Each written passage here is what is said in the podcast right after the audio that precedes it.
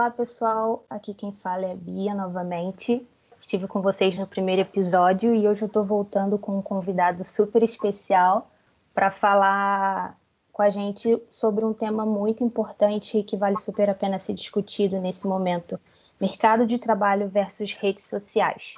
Trouxe para falar um pouquinho sobre isso o professor Pablo Valejos. Seja bem-vindo, professor. Fica à vontade, se apresente. Ana Beatriz, querida Bia, como é que você está? Bom, a, a Bia já foi minha aluna, ela já sabe como é que eu funciono, mas enfim, obrigado pelo convite, Bia, valeu mesmo, porque é, esse tipo de diálogo é fundamental. É, acho que em momentos como esse, né, a gente está fazendo a gravação em agosto de 2020, esse tipo de gravação, esse tipo de, de troca, esse momento de conexão é muito importante, principalmente pelo, pelo período que a gente vive, né? A gente está ultrapassando, está atravessando o, a pandemia do Covid-19. Então, acho que todo tipo de esforço para a gente se conectar é válido quando ele é de bom intento. Então, fico contente que você tenha feito esse convite. Bom, a quem está me escutando, eu sou professor na Universidade Estácio de Sá, além disso, sou coordenador também. Uh, eu dou aula em cursos, nos cursos Publicidade e Jornalismo, e, além disso, sou coordenador da pós-graduação em Marketing e Mídias Digitais e coordenador do curso é, Jornalismo na unidade de Madureira. Então, bastante trabalho aí pela frente e é, gosto sempre de dizer aos meus alunos que é, conhecimento é uma coisa muito sagrada e a gente pode extrair aprendizado de tudo que passa por nós. Então, acho que quem está escutando esse, esse, essa gravação, esse áudio, é, espero que consiga extrair algum tipo de, de lição disso tudo, dessa troca que eu vou fazer com a Bia. É isso, Bia. O que, que você achou aí? Ficou bom? Ótimo. Maravilha. A gente que agradece a sua participação. E Ótimo. sem mais delongas, vamos falar um pouquinho qual a sua percepção é, do mercado de trabalho versus redes sociais, o que deve e o que não deve se fazer. É, qual o nosso comportamento nela, é, portfólio, quais as melhores redes, enfim, fica à vontade. Maravilha, Bia. Olha, acho que para começar essa conversa, precisa que você que está me escutando entenda o seguinte: que os dispositivos eletrônicos que a gente hoje tão habitualmente convive, como por exemplo celulares, tablets, smartwatches e smart TV, todas essas coisas, elas são muito recentes. Então, nossa relação com essas, com esses aparelhos, está é, tá sendo a cada dia ressignificada, né?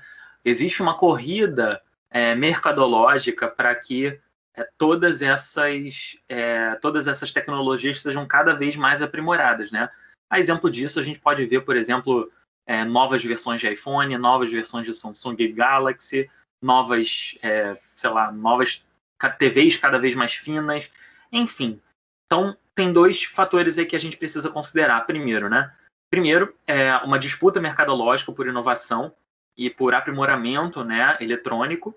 Além disso, a gente também precisa considerar que a gente tem um momento de entusiasmo, empolgação, frenesi com essas tecnologias quando elas são postas no mercado, né? Todo mundo aí colocando no cartão de crédito, parcelando, é, para tentar ter aqueles dispositivos ao alcance.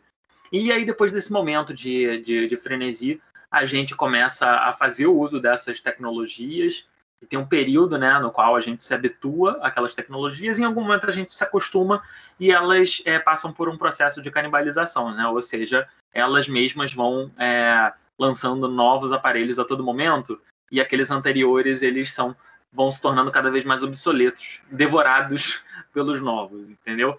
Então, uh, então, esses dois elementos, tanto o mercado em disputa frenética por inovação e aprimoramento, quanto nós que estamos famintos por novidades e, e, e recursos e ferramentas de criação, tudo isso faz com que a sua pergunta seja é, essencial para a gente refletir é, nosso quem somos nós diante do virtual. Bom, Tirando essa reflexão inicial, vale também a gente pensar o seguinte: que o mercado de trabalho ele sempre contou com alguma tecnologia, mesmo antes daquela digital, tá?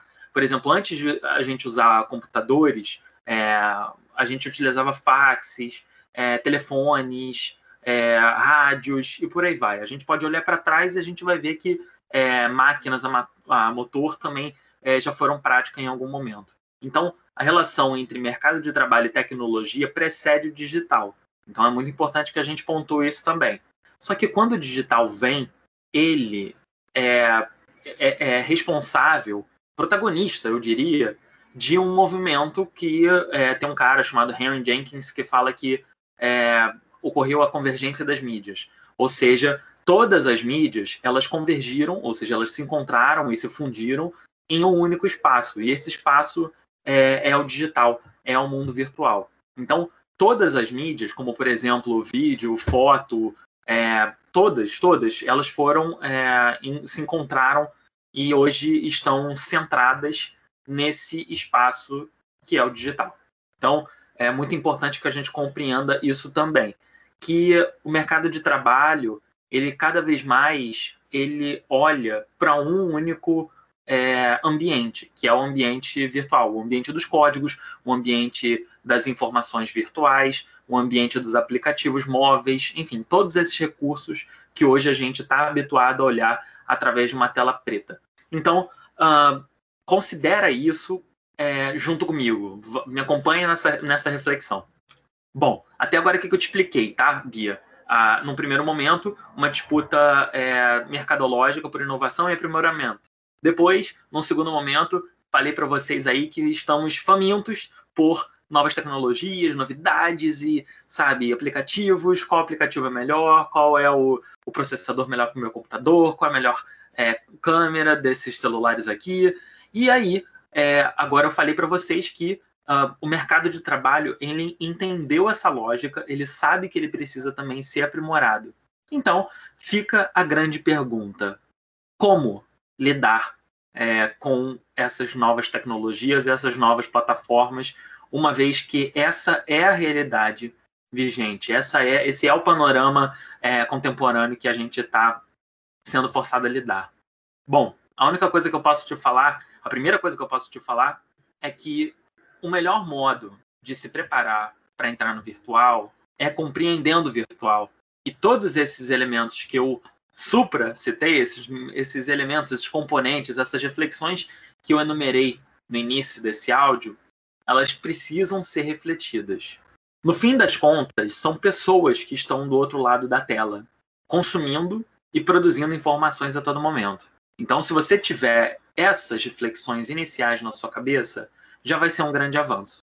E é bom falar isso tudo porque, embora essas plataformas sejam uma aliança de esforço humano, intelecto humano e intelecto artificial, ou seja, códigos que automatizam é, os processos, a gente precisa considerar que o, o fator humano, o capital humano, ele ainda é um grande fator decisivo. Vamos pensar isso de uma forma prática, tá, Bia? E pessoal que está me escutando.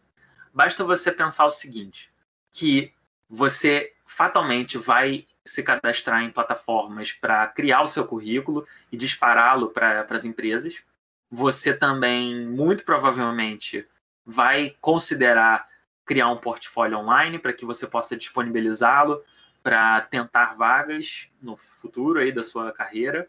Você também vai agora, né, nesse, nesse período aí de 2020, 2021, no qual redes sociais estão em super alta, você também vai considerar é, criar um perfil para que você possa posicionar ali os seus projetos e, de algum modo, vendê-los para o público que o segue.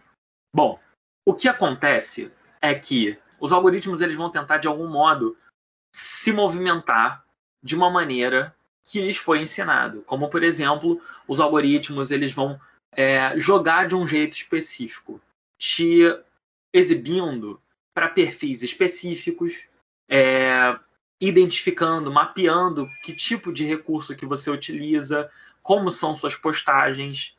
Só que o algoritmo ele foi ensinado dessa forma. Ele foi ensinado a ler o seu comportamento e responder de acordo com o seu comportamento. Mas eu acho que no fim do dia você precisa ser você mesmo, de verdade. Então você precisa investir no seu portfólio, no seu currículo, no seu comportamento online, de modo que você faça, se faça ser entendido. De que modo isso pode ser é, feito na prática? Você pensar de que forma única você pode se apresentar dentro do ambiente virtual. Óbvio, recolher inspirações e referências é fundamental. E eu super recomendo que todo mundo faça isso. Uma pesquisa de referências para você ver como que outras pessoas fazem seus, seus currículos, como que outras pessoas apresentam seus portfólios e como outras pessoas criam perfis de redes sociais para expor suas capacidades e suas habilidades.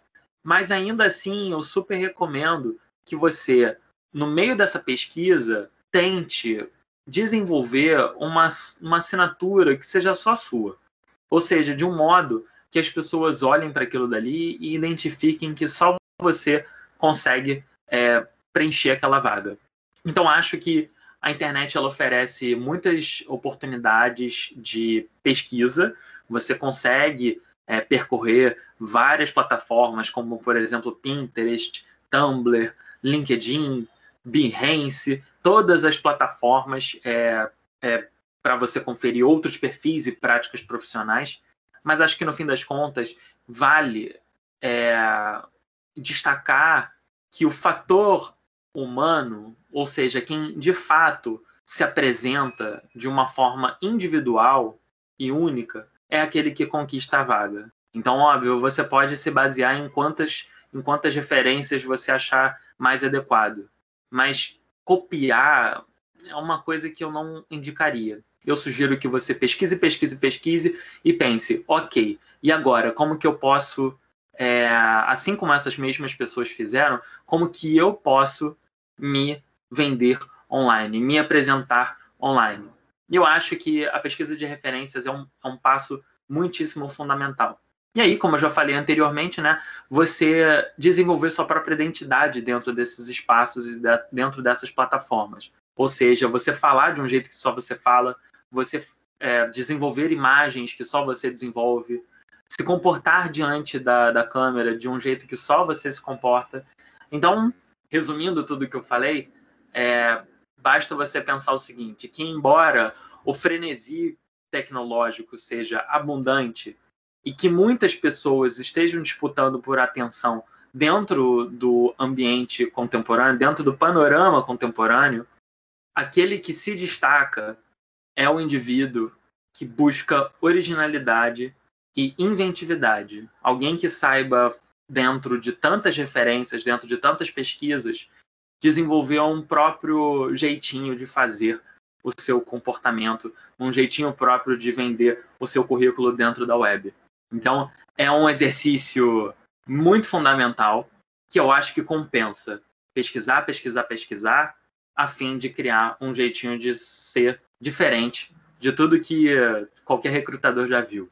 Bom, acho que essas são as dicas principais que eu tenho para passar em termos de currículo. Tem muito a ser falado, né? Muitas dúvidas, Bia, sobre é, como, como elaborar o próprio o, o seu currículo dentro da web. Tem muitas pessoas que me apresentam dúvidas, como, por exemplo, quero um currículo criativo. É, como fazer? Devo ou não devo colocar foto? Então, assim, tem uns questionamentos que me trazem que são válidos de responder, mas ao mesmo tempo, acho que todos esses questionamentos eles podem ser respondidos com muita, muita pesquisa.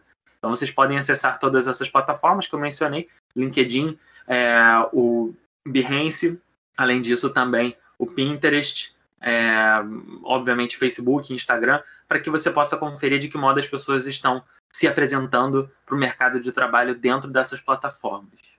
Boa. Resumidamente, autenticidade, né? Você ser autêntico, você ser você mesmo, né? Porque eu acho que, ainda mais hoje na, nas redes sociais, a gente é exposto a tanto conteúdo e eu acho que ninguém quer ver mais do mesmo, né? Você ser autêntico, isso é um ponto muito importante. Outra questão também, Pablo, é, que você falou sobre LinkedIn, eu me lembrei de uma de uma situação que aconteceu esses dias. Eu estava navegando no meu LinkedIn e apareceu o comentário de uma pessoa que eu conhecia numa questão um tanto polêmica.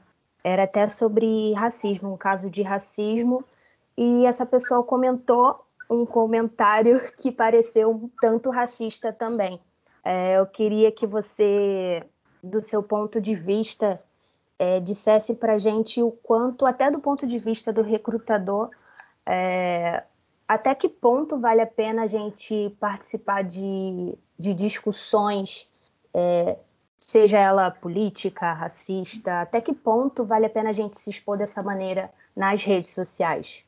Bom, acho que todo tipo de debate ele é válido. No entanto, como você mesmo apontou, Bia, é preciso ter algum tipo de cautela e definir ali limites para que você possa também é, delimitar fronteiras, né? E porque assim, se você participa de todo e qualquer debate, é, isso também, sabe, qual a finalidade disso? Se você insistir em uma hiperparticipação, até que ponto essa participação ela é válida? Ou ela pode ser lida também como, por exemplo, um desespero por atenção. Eu acho que no fim das contas as pessoas devem sim se envolver com debates até onde for necessário, até onde elas quiserem também, mas eu acho que é, é preciso tomar cuidado com os posicionamentos. Bom, como eu falei é, em um outro bate-papo, né, é, em um outro momento dessa conversa, é preciso estar alerta é, ao seguinte fato de que antes do virtual, antes dos ambientes digitais, a gente tem a convivência humana.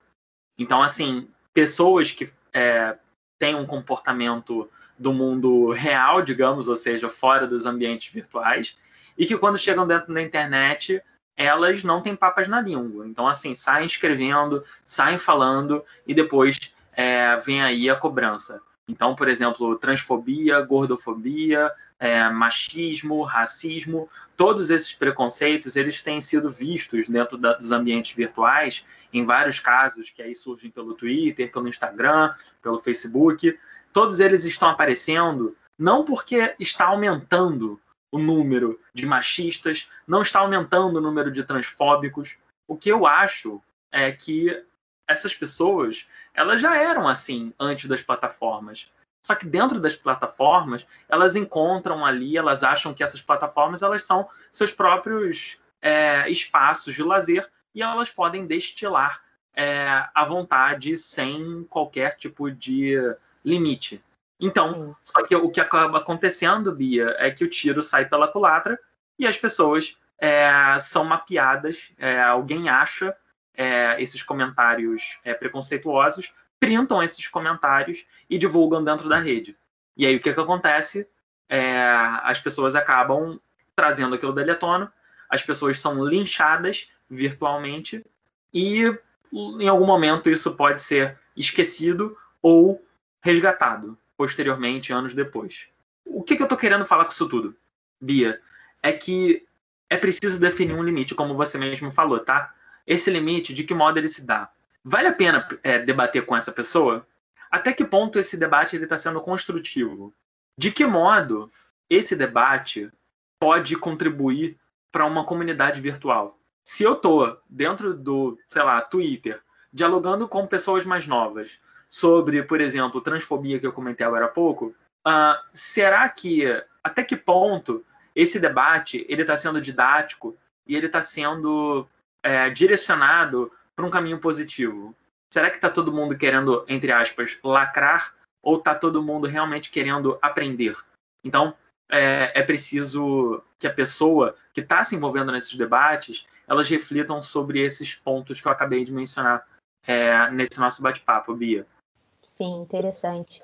Eu também tenho esse tipo de observação, é, porque parece que as pessoas estão mais dispostas a, a jogar ali os seus pensamentos do que a ouvir, né? De maneira de que você entenda ao lado do outro. Muito interessante isso que você falou. É, outra questão também, é, você falou para gente sobre é, outras ferramentas para se explorar e se inspirar para criar um portfólio mas eu queria também saber de você quais as melhores redes, como, como eu também falei aqui sobre o LinkedIn, um posicionamento que eu acredito não ser pertinente ao LinkedIn, ele é uma ferramenta voltada mais, né, acho que quase totalmente para o profissional, para carreira, e eu queria que você falasse um pouquinho para gente é, dessa questão de quais as melhores redes para tipo de perfil, tipo de, de, de, trabalho que você que a pessoa oferece. É, não sei se eu fui clara na minha pergunta. Não, foi sim, foi sim. É uma ótima pergunta, inclusive, porque existem várias respostas é, dependendo de para quem você faz essa pergunta. Bom, eu tenho uma opinião um pouco polêmica né, sobre isso, porque eu acho que não existe a plataforma perfeita para fazer é, seu perfil e para se apresentar dentro da internet, para, enfim, mostrar suas capacidades profissionais. Não existe uma plataforma perfeita. Existe uma plataforma perfeita para Bia e existe uma plataforma perfeita para o Pablo. Por quê? São pessoas diferentes, culturas diferentes, habilidades e capacidades diferentes. Então, existe a experiência da Bia dentro de uma plataforma X e existe a experiência do Pablo em uma plataforma Y. Por quê?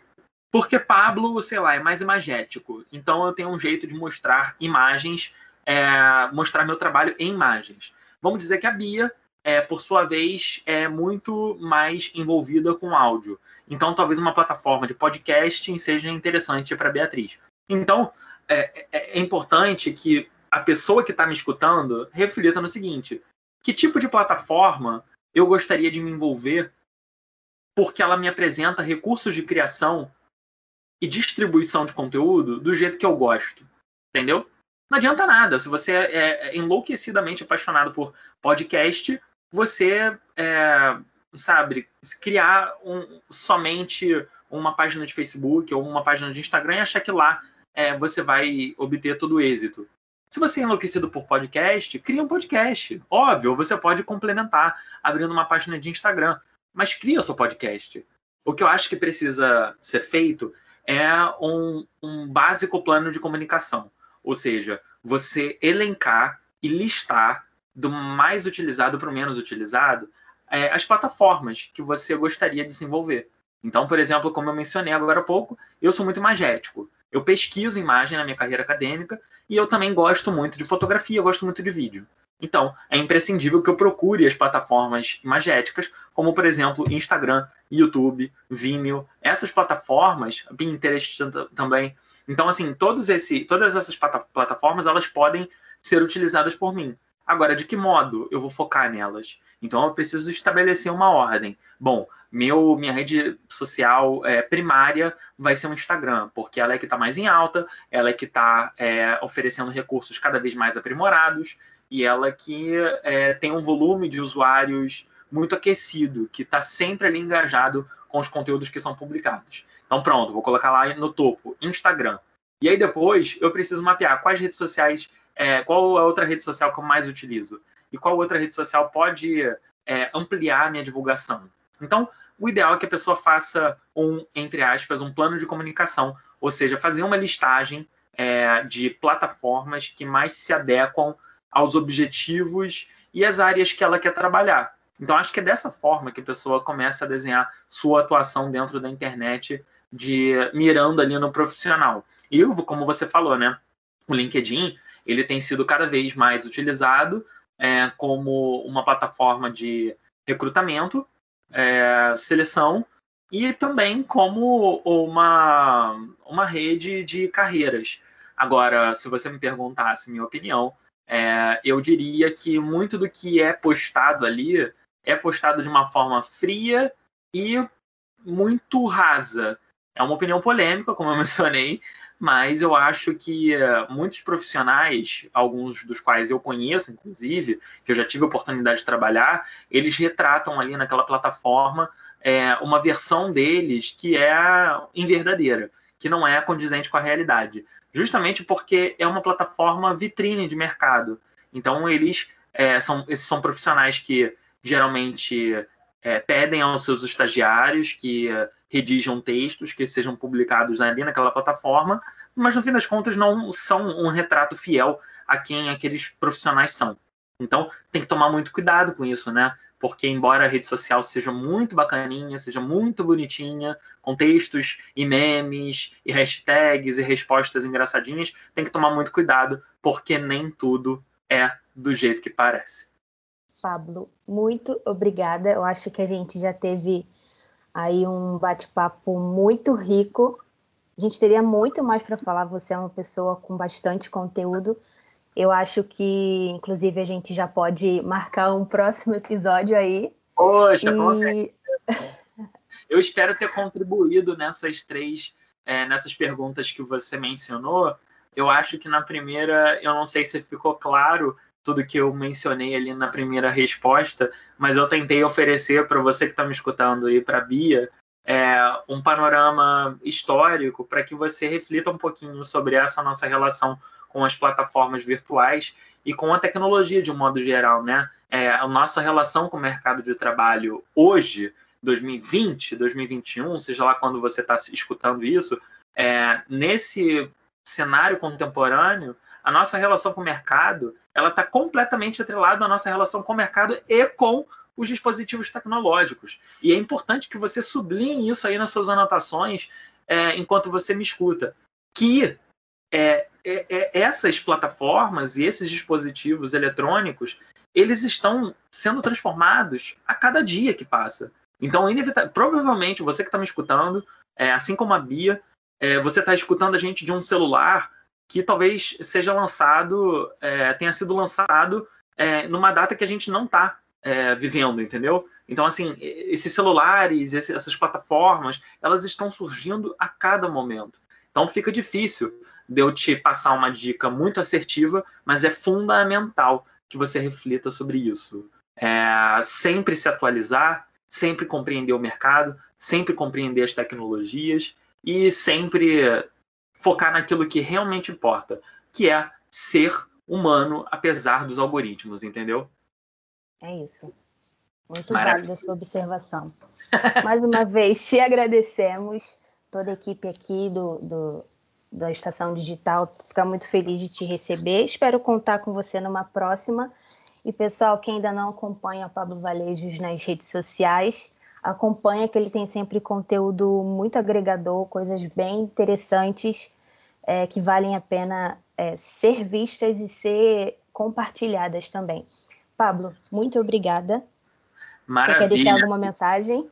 Claro, claro. É, bem, enfim, eu só quero agradecer a todo mundo que me escutou. Se você acompanhou até aqui, muito obrigado. Quero agradecer a Bia e a equipe do Estação Digital pelo convite. Fico muito contente que tenha gente querendo é, trocar ideias e saber um pouquinho mais de quem está do outro lado da tela. E bom, como eu mencionei várias vezes aqui nessa conversa, eu espero que você reflita um pouquinho é, no momento em que a gente tanto consome informação e no momento em que a gente se esbarra, esbarra com tantas informações que não são verdadeiras ou que são informações exageradas, manipuladas, o importante é refletir, é absorver, é observar refletir e transformar. Acho que só assim que a gente pode fazer um mercado de comunicação, um mercado é, político, um mercado, enfim, um mercado cada vez mais humano, um mercado que escuta, que conversa e que é humano acima de todas as tecnologias. Então, espero que você tenha gostado. Para para pensar um pouquinho em tudo que a gente trocou ideia aqui. Ótimas perguntas da Bia. Espero que você confira outros episódios aí do Estação Digital e também continue estudando, porque conhecimento é uma coisa extremamente valiosa. É isso, Bia. Obrigado aí pela atenção. E é isso, pessoal. Espero que vocês tenham curtido e até o próximo episódio. Tchau, tchau.